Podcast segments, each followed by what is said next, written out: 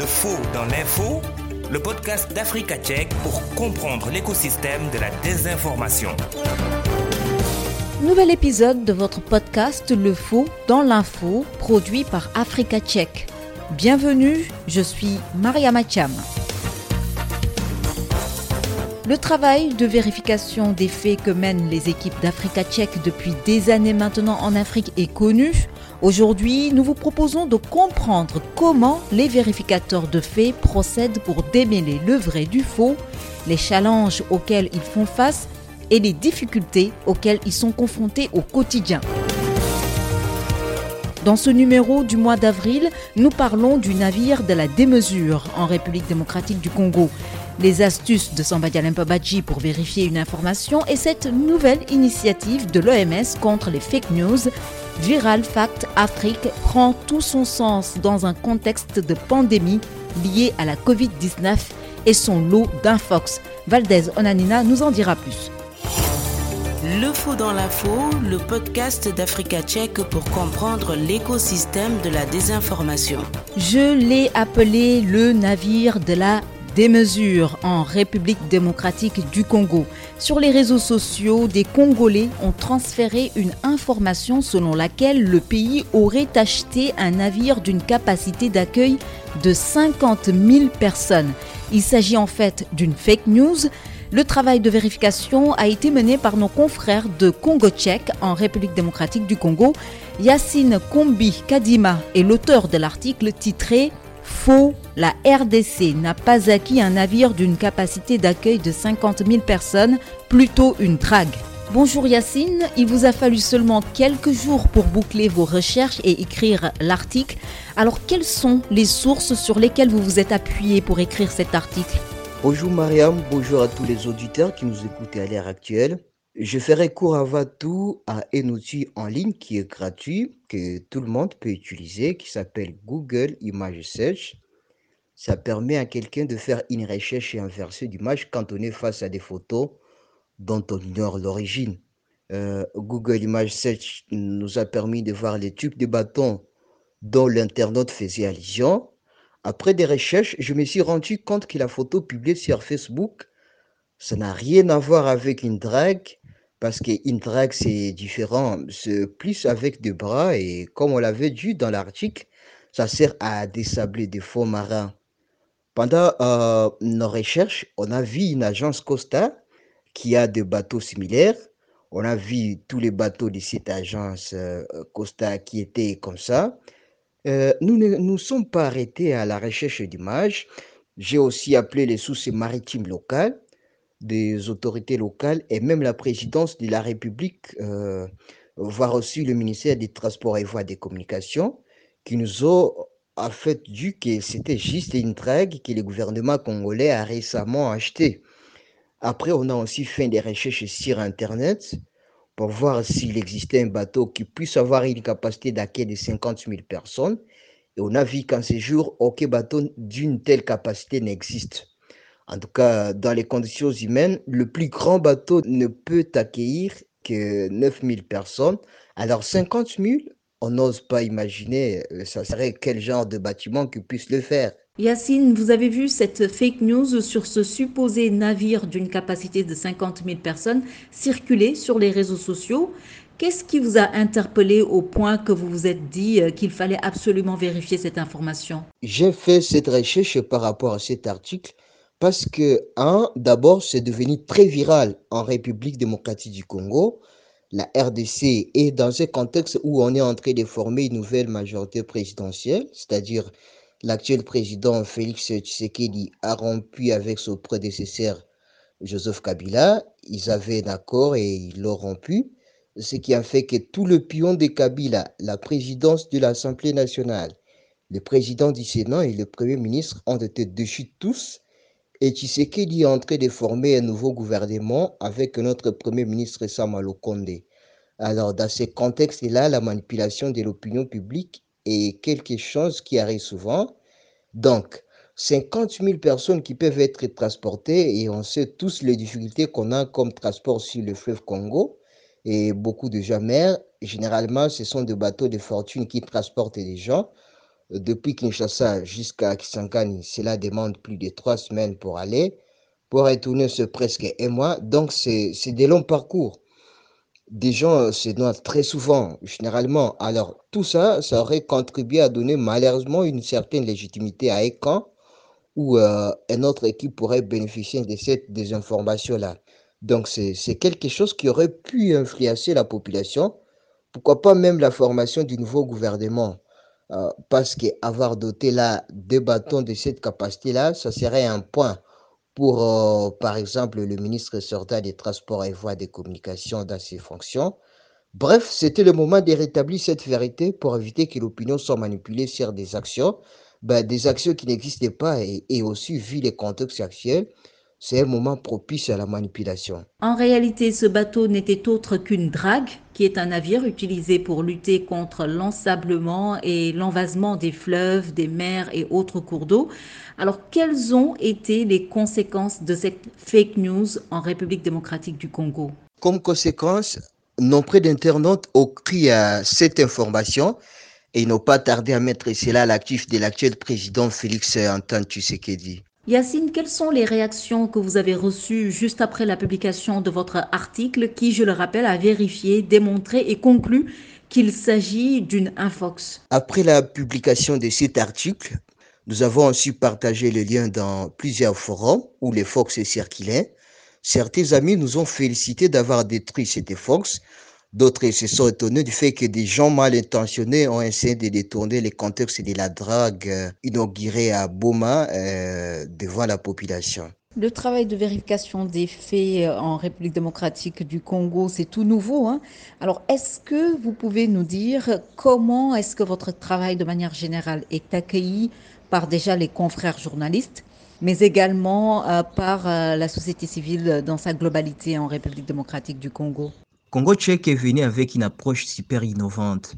Notre objectif, c'est de faire que dans toutes les rédactions en République démocratique du Congo, il y ait des desks pour faire la vérification de faits. Pour cela, Congo Tchèque a lancé euh, une académie. Cette académie fait des formations gratuites pour des journalistes et c'est la vérification de faits. Donc, euh, déjà de la part de nos confrères, c'est une approche innovante que nous partageons avec eux d'une manière gratuite, euh, ce qui fait quand même on est bien accueillis. D'autre part, c'est une fierté pour eux parce que la plupart des journalistes sont euh, désignés dans les métiers et qui sont contents que la nouvelle génération ait pu penser à ces fléaux, qui est la désinformation et qu'on soit euh, le média, en fait, euh, le seul média à le faire en République démocratique du Congo, même si on est en train de former des équipes qui puissent le faire. Alors, pour la communauté, société civile, c'est qu'on devient de plus en plus une référence sur Facebook, à chaque fois, on est tagué par des gens. Les gens nous appellent par message et même dans les groupes WhatsApp, partout où on est membre. Dès qu'il y a une information douteuse, peu importe l'origine, on est tagué. On a été euh, tagué plusieurs fois par la présidence de la République, elle-même qui voulait qu'on vérifie certaines informations. Et donc, ça, c'est un crédit que la République démocratique du Congo nous donne à nous-mêmes. Et autre chose plus importante, on a eu cinq journalistes qui ont été primés par le professeur Mouyembe, qui est l'inventeur du premier remède qui soigne Ebola. Donc, cette grande personnalité a donné cinq prix à des journalistes des Congo tchèques pour leur travail de vérification des faits dans la lutte contre Ebola. Tout ça, c'est une grande fierté pour nous. Merci Yacine Kombi Kadima pour toutes ces précisions. Vous nous avez parlé euh, au cours de cet entretien des techniques que vous avez utilisées pour écrire votre article, notamment Google Image Search. D'autres techniques sont à découvrir dans la chronique qui suit. Le faux dans l'info, la boîte à outils. Samba Bachi. Nous parlons de comment vérifier l'authenticité du contenu que nous recevons à travers les messages qui nous viennent de nos amis et proches sur WhatsApp. La première étape, c'est de chercher à en connaître l'origine ou la source exacte. Lorsque quelqu'un fait une affirmation qui affecte votre vie, vous devez en demander des preuves, qu'il s'agisse d'allégations en relation avec la politique ou un autre domaine. Il doit nous montrer des preuves et à notre tour, nous devons vérifier si les preuves sont fiables. Les preuves peuvent être présentées de différentes manières, en chiffres, avec l'aide d'experts ou en photos et vidéos. Lorsque vous examinez des données chiffrées, vous devez vous demander quand et comment elles ont été recueillies. Si une affirmation est faite au sujet d'un sondage d'opinion, nous devons savoir combien de personnes ont été interrogées. Le fait d'interroger quelques personnes et affirmer que c'est l'opinion de la majorité pourrait être trompeur. L'étude a-t-elle donné la parole à des personnes de race, de régions et de milieux économiques différents? Toutes ces questions vous aideront à mieux comprendre l'épreuve. Un expert est une personne qui a une combinaison d'éducation et d'expérience sur un sujet. Lorsque vous voyez une affirmation provenant de quelqu'un qui est présenté comme un expert, vous devez demander qui il est exactement, où il travaille et si c'est vraiment son domaine de compétence. Vous devriez réfléchir à deux fois à une affirmation présentée comme venant d'un médecin, d'un scientifique ou d'un économiste qui n'est pas nommé. Poser des questions simples, c'est la première étape pour vous armer dans la lutte contre la désinformation. Le faux dans l'info, décryptage. Mustapha Diop est notre invité. Il est ingénieur hydraulicien. Il est également chef de projet eau et assainissement à l'entreprise SGI. Bonjour, monsieur Diop. Oui, bonjour, Mariama. C'est un plaisir euh, d'être reçu pour parler un peu du dragage des cours d'eau, qui, qui est une opération assez particulière et qui participe un peu à la préservation des, des, ressources en eau. Monsieur Diop, pouvez-vous nous expliquer en quoi consiste le dragage des cours d'eau? Le dragage d'un cours d'eau consiste euh, à, extraire euh, du fond du plan d'eau ce qu'on appelle le lit. Le lit, c'est c'est l'espace occupé de manière permanente par le, par le cours d'eau, à extraire du, du lit euh, les matériaux ou sédiments grossiers qui sont déposés au fond. Quel genre de navire? Sont habilités à draguer les cours d'eau Pour draguer les cours d'eau, on, on fait appel à, ce qu'on appelle des dragues. Les dragues sont des navires de service. Hein. Ils sont utilisés, euh, c'est comme une grande cuillère euh, surmontée d'un ponton et qui sont stabilisés parfois par des béquilles, si besoin, au fond du cours d'eau. Et c'est comme une grande pelle ou bien une grande cuillère qui nettoie le fond du cours d'eau par un système de raclage. Il faut savoir que aussi, même ces dragues sont utilisées dans les plus grands ports du monde. C'est un peu pour euh, lutter contre l'assemblement des ports, parce qu'il faut savoir que pour que les navires puissent accéder au niveau des ports, il faut maintenir une certaine profondeur. Et ces dragues jouent ce rôle-là, c'est-à-dire qu'ils raclent le fond des, des ports ou bien des cours d'eau pour enlever un peu le sable ou bien les matériaux déposés tout en profondeur. Et pour ces dragues-là, euh, ou bien navires spécialisés de service, sont nombreuses. Il y a des dragues mécaniques qui utilisent un peu en fait, une force de traction motrice pour racler le fond. Il y a les dragues euh, hydrauliques qui ont un système de pompage du fond, qui pompe la boue ou bien les matériels et qui ont un système de décharge en arrière-plan. Il y a aussi bon, ce qu'on appelle les dragues pneumatiques. Bon, la technologie elle est diverse et ça dépend un peu de, de la nature, un peu du niveau d'ensablement et de la nature d'envasement. Pour draguer les cours d'eau, est-ce qu'il faut absolument un navire euh, qui est habilité à le faire ou est-ce qu'on peut draguer des cours d'eau autrement qu'avec un navire? Euh, Pour draguer les cours d'eau, parfois on n'a pas besoin de, forcément d'une drague. Si les berges ne sont pas assez, euh, si la profondeur n'est pas assez importante et que le cours d'eau n'a pas une dimension assez, grande, on peut utiliser des pelles à chenilles. Les pelles à chenilles, c'est comme en fait euh, une drague mécanique, mais elle peut être sous-sol, c'est-à-dire qu'elle n'a pas besoin d'entrer dans l'eau. Elle peut être au niveau des berges et jouer le même rôle. Il racle le fond, il l'enlève et il le met sur les berges. Une chenille, c'est un engin lourd utilisé dans le, dans le BTP pour un peu excaver les fonds et enlever un peu euh, tout ce qui est matériel ou matériaux déposés dans les fonds des cours d'eau ou bien pour le curage des canaux. Donc il faut savoir que c'est au-delà des dragues, on peut utiliser d'autres engins du BTP. Comment fait-on pour déterminer la fréquence à laquelle il faut draguer les cours d'eau? Pour déterminer la fréquence de dragage d'un cours d'eau, il faut d'abord la mise en place d'un système de suivi. Le suivi du cours d'eau permet de déterminer la quantité de matière déposée au fond de ce cours d'eau ou bien la quantité de sédiments déposés au fond. Et à partir de cela, on pourra faire une projection et déterminer la fréquence. Cette fréquence elle peut être tous les 10 ans, tous les 15 ans, tous les 20 ans. Ici au Sénégal, on a l'Office du lac qui est en charge de, ce suivi des plans d'eau. Et c'est à eux maintenant de déterminer, en fonction de la quantité de matière euh, déposée au fond, la fréquence nécessaire pour euh, programmer les opérations de dragage de ces plans d'eau. Pourquoi est-il très important de procéder au dragage des cours d'eau? L'importance du dragage d'un cours d'eau vient du fait que euh, le cours d'eau a un chemin spécifique qu'il emprunte chaque fois et qu'on appelle lit. C'est son chemin de, de passage, de chemin de passage de l'eau. À force euh, d'avoir des dépôts solides, des matériaux ou bien fait des sédiments qui se déposent au fond, le phénomène d'avancement fait que la hauteur et les dimensions du cours d'eau sont réduites et ça peut déplacer le lit ou bien ça peut déplacer le chemin du cours d'eau. Et ça, ça peut avoir des, des conséquences euh, néfastes pour soit le système, euh, l'écosystème aquatique ou bien la navigabilité sur ce cours d'eau si, si, si c'est un cours d'eau navigable. Quelles sont les conséquences si un cours d'eau n'est pas dragué au moment opportun? Il y a des conséquences euh, si un cours d'eau n'est pas dragué. La première conséquence, je peux le dire, c'est le risque d'inondation.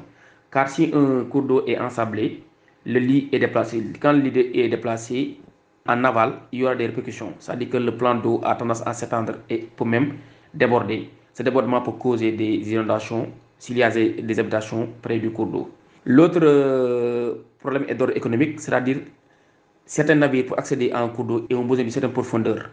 Et si cette profondeur est remplacée par, par du sable ou bien des matériaux déposés au fond, cela peut empêcher la navigabilité. La troisième euh, aussi conséquence, et les d'ordre environnemental, c'est que c'est la perturbation de l'écosystème aquatique. C'est-à-dire que certains animaux aquatiques n'arrivent pas à vivre sous l'eau avec des profondeurs euh, qui sont vraiment euh, petites. Donc je pense que c'est globalement au fait les conséquences qu'on risque pour, si on ne drague pas un, un cours d'eau. Le faux dans l'info, quoi de neuf sur les réseaux sociaux Valdez Onanina. Mariama, nous parlons aujourd'hui de Viral Fact Afrique, une initiative de l'OMS qui a été lancée le 30 mars 2021 avec un réseau d'organisations de vérification des faits et d'organismes de santé publique de premier plan. Viral Fact Afrique tirera parti des connaissances et de l'influence d'un réseau unique en son genre constitué de 14 organisations pour lutter contre la désinformation dans le domaine de la santé et pour vacciner le grand public contre les mensonges. L'initiative est marquée par une forte implication de spécialistes de la vérification des faits sur la santé et elle propose des explications et la déconstruction de mythes ainsi que des messages de sensibilisation aux méfaits de la propagation d'informations trompeuses. Des messages partagés sur Facebook, Twitter et Instagram. Et justement, au cours de leur phase d'expérimentation, les contenus de Viral Facts Afrique ont enregistré plus de 20 millions de vues sur les réseaux sociaux. L'ensemble de ces contenus sont ouverts à tous et peuvent être consultés en anglais et en français. Il est d'ailleurs prévu de fournir des versions en d'autres langues très prochainement. Viral Facts Afrique fait partie de l'Alliance pour la riposte à l'infodémie en Afrique, un réseau hébergé par l'OMS qui coordonne les actions et met en commun les ressources pour combattre les fausses informations et combler les lacunes en matière d'information sur la pandémie de la COVID-19 comme sur les autres situations d'urgence sanitaire sur le continent. S'exprimant au sujet de Viral Fact Afrique, Dr Moeti, qui est la directrice régionale du bureau régional de l'OMS pour l'Afrique, elle a déclaré la Covid-19 n'est pas terminée et au moment où s'amorce la vaccination contre cette maladie partout en Afrique, le port du masque, l'hygiène des mains et la distanciation physique restent essentiels pour sauver des vies. Nous avons besoin d'une mobilisation de toutes les couches de la société pour garder ces messages frais dans l'esprit des populations. Chacune et chacun d'entre nous a un rôle à jouer car la désinformation virale dans le domaine de la santé coûte des vies. Merci à tous d'avoir écouté ce podcast d'Africa Tchèque, le faux dans l'info. On se retrouve le mois prochain.